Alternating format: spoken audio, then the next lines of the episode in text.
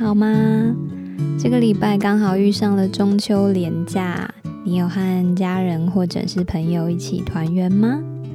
在新冠病毒疫情持续的这段期间，想要跟朋友啊、亲朋好友聚会聊聊天，好像都没有像以前那么容易、那么随心所欲了。可是也因为这样，不知道你是不是和我一样，变得会更珍惜这些相聚的时光呢？那这个礼拜我也很开心，可以和家人朋友聚在一起，一起吃着月饼，聊聊天，喝一点小酒。可是，在开心之余呢，我却也同时经历了家里面的宠物突然的离开。那我们家呢，有养了一只米克斯的狗狗跟两只猫咪，其中一只猫咪呢，它叫做拉拉。拉拉的年纪已经将近二十岁了，换算成人类的年龄，嗯，几乎快要一百岁左右。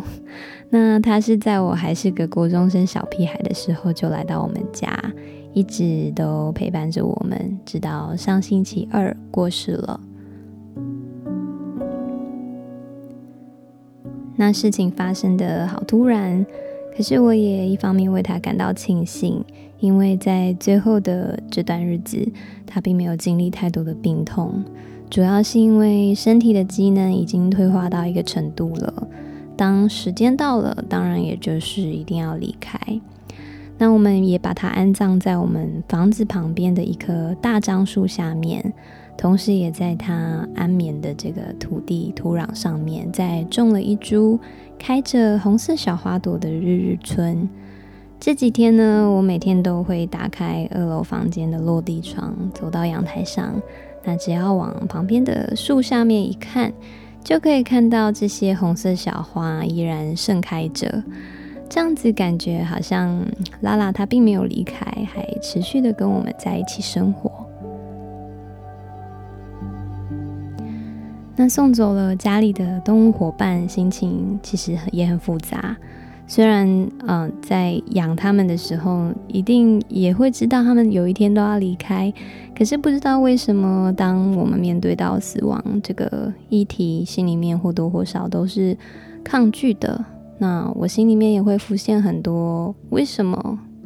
也因为这样，我甚至觉得。啊，以后再也不要养宠物了，因为一旦你跟动物有了依附的关系，其实也会产生拔除不了的情感，那就会舍不得啊，也会跟着有很多的执着，甚至控制欲产生。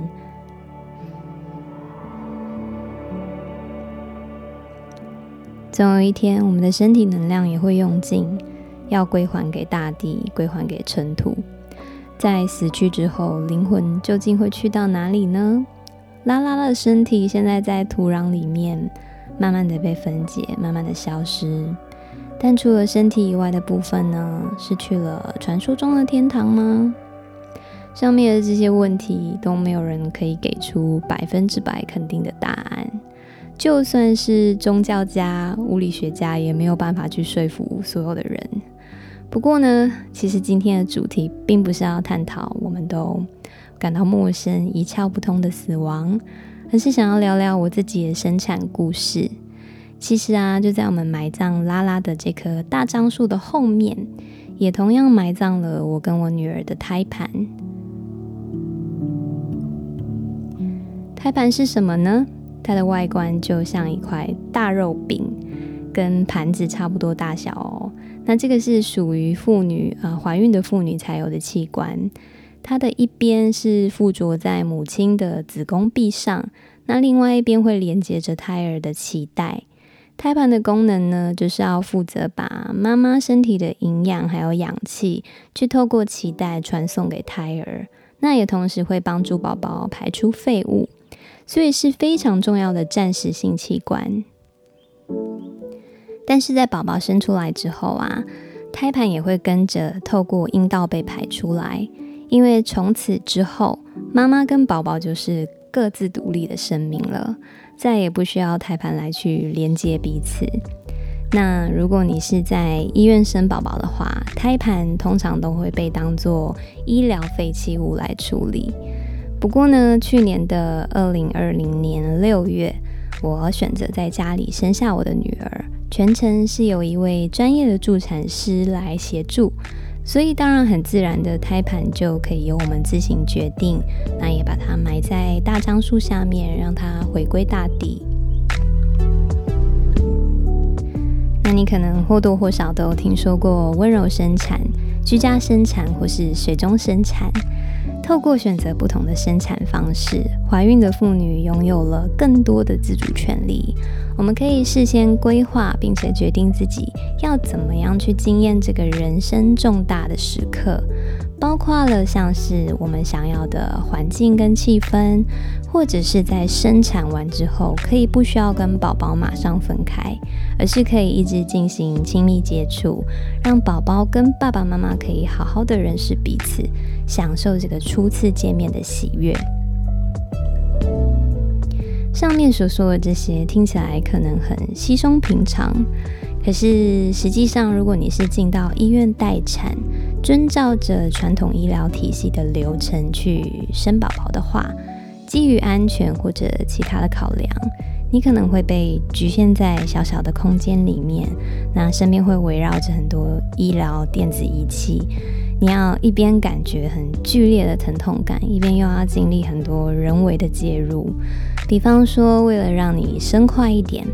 护士会把手伸入你的阴道，把羊水戳破，加速产程；或者在你上产台之后，会有人用手肘用力挤压你的肚子。那通常医生呢，也会呃在你要生之前拿一把剪刀剪开你的会阴处。以上的这些都是我在生第一胎我的大儿子的时候真实经历过的过程。所以呢，在我怀上我女儿，准备第二次的生产的时候，其实心里面真的好害怕哦，因为你会想到又要再一次经历那个漫长又痛苦的过程，简直是生不如死。为什么生日又会被叫做母难日呢？因为那真的就是全天下的母亲都经历过的受苦的日子。也因为这样，我就开始思考。这一次我可不可以有不一样的体验呢？其实，在怀我大儿子的时候，我就有听过温柔生产，但当时候整体的状态，我都觉得没有信心去做出这样相对另类、相对特别的选择。直到这一次，我才开始更深入的去研究它。那也刚好呢，在宜兰就有一位专业的助产师万美丽老师，我们都称她叫做美丽姐。所以那时候，我跟我先生就安排啦，就去上了老师的产前准备课。那也有找了很多书籍呀、网络影片来参考。在充分的准备之后呢，也就越来越有信心。那我就确定了一个想法，就是我要在我自己家里的浴缸里面把宝宝生下来。去年二零二零年的六月十二号。这是我女儿的生日，然后很刚好，跟我儿子只差一天而已。我儿子的生日是六月十一号。那一天呢，我在凌晨大概四点多醒来，然后跟我们家另外一只猫叫小花，它是一只很肥的三花猫，我们就一起一如往常的躺在床上发呆。然后我就开始发现，诶，肚子一直有点闷闷痛痛的。有点像是呃月经痛的那种感觉。那因为已经有过第一胎的经验，我就拿出手机，打开宫缩记录器的 App，开始记录我的阵痛频率。然后那时候大概是每七分钟会子宫收缩一次。如果你是选择要在医院生产的话，其实这个时候呢就可以准备出发待产喽。然后呢，我跟我先生就有了心理准备，就是今天了。但是我们要像平常一样，甚至要比平常更 chill、更轻松的度过这一天。所以，我们一如往常吃早餐，然后还出门开车兜风，又去了附近山上的素食餐厅，还遇见了一位很慈祥的师傅，给了我们祝福。接着又绕去山下甜点店，跟老板娘说：“我今天就要生宝宝喽。”然后买了三块大蛋糕回家。就这样一路闲晃。本来其实应该是要在医院乖乖待产的这个时间，我们是选择在外面自由自在的移动。那在这整个白天的移动当中啊，我的阵痛感其实是越来越强烈的。可能上一秒才在跟我老公聊天，下一秒就要闭上眼睛专注的深呼吸，来去度过子宫收缩的这个不舒服的感觉。在傍晚回到家之后，我也开始没有办法平躺休息，必须要在地上做一些动作来舒缓。在这个阶段呢，我大概是每三分钟就会子宫收缩一次。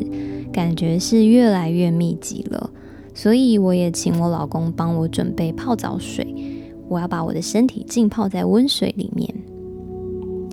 那其实会决定要在水中生产，一方面是希望宝宝出生的时候，身体可以先经过水压的缓冲，再来去适应地球的气压。另外，我也在书上有阅读到，温水可以去降低母亲生产时候的疼痛。那也真的是这样哦。当我在待产的时候，身体一泡到水里面的时候，就觉得啊，轻松很多，也比较能够专心的去调整呼吸了。但是呢，最主要触发我选择水中生产的原因，其实是自从怀孕之后，我就常常梦到跟水有关的梦，有时候是在很美的溪边游泳。那有很多次呢，是在海边，我梦到自己就像离开水的鱼一样，奋不顾身的要往海里面跑。还有一次，则是梦到有非常巨大的鱼从我们家前面的鱼池里面窜出来，然后跟我四目相接，感觉好像有什么话要跟我说一样。就是这些种种安排，去促成了二零二零年的六月十二号。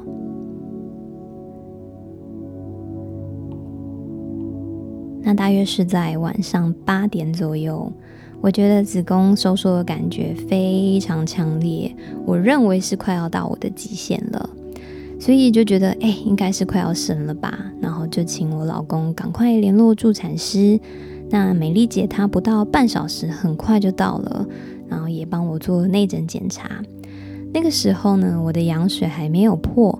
但是美丽姐跟我说，我只有开三指而已，有可能要到明天的凌晨才会生。当我听到她这么说的时候，我真的快要崩溃了，因为我最不想要的就是像生第一胎的时候那样折腾了整整二十四个小时才把宝宝生下来，所以我心里面就开始动摇了。我到底要不要去医院？要不要干脆剖腹，或者是像第一胎一样打无痛麻醉针好了？本来这段期间呢，我其实都对自己很有信心，也非常相信自己所坚持的决定。可是最后在那一刻，还是快要被疼痛给打败了。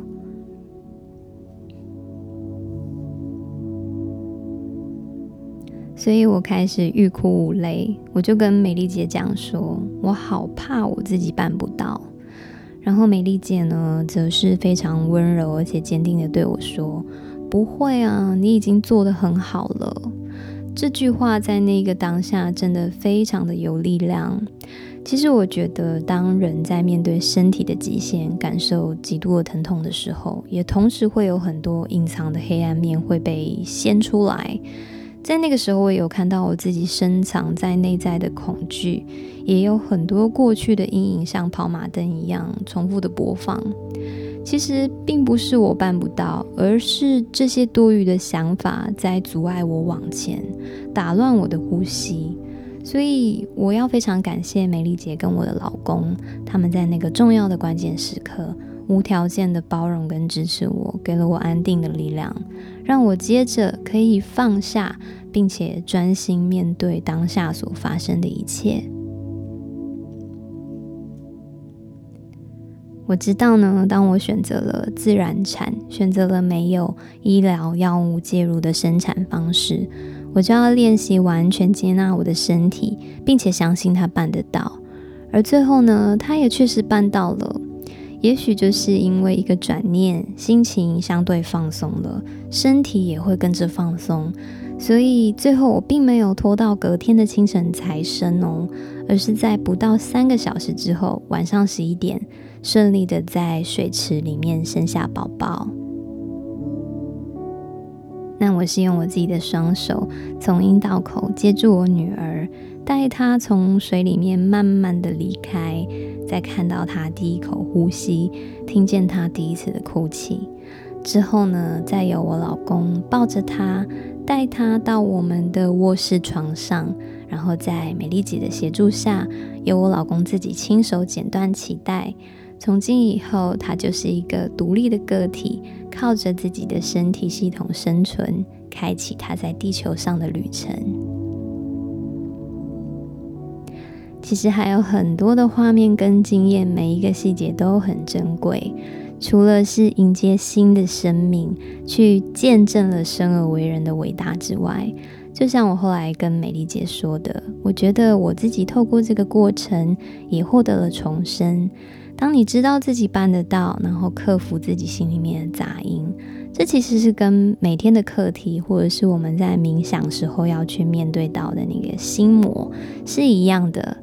只是啊，女人生宝宝，我觉得就像是去参加大考一样，也很像是毛毛虫要破茧而出，它必须经历很痛苦的过程，换来一个全新美丽的样貌。那其实，在最初呢，我会开始这个 podcast 频道，有好大的一部分就是想要分享我自己在怀孕期间做的冥想练习。我觉得除了他人给予我的支持之外，在怀孕时所做的心理建设跟自我对话，大大的帮助我完成生产的这个重大任务，也让这整个阶段回忆起来是美好的、值得纪念的。所以从这一集开始，我想进入与孕期有关的主题，希望能陪伴即将生产的女性朋友们安心也安胎。我认为呢，无论你选择用什么样的方式生产，即便是透过医疗系统辅助或进行剖腹产，只要是符合自己的需求，并且是有好好聆听、顺从你自己的心，那都是最美好、最独一无二的体验。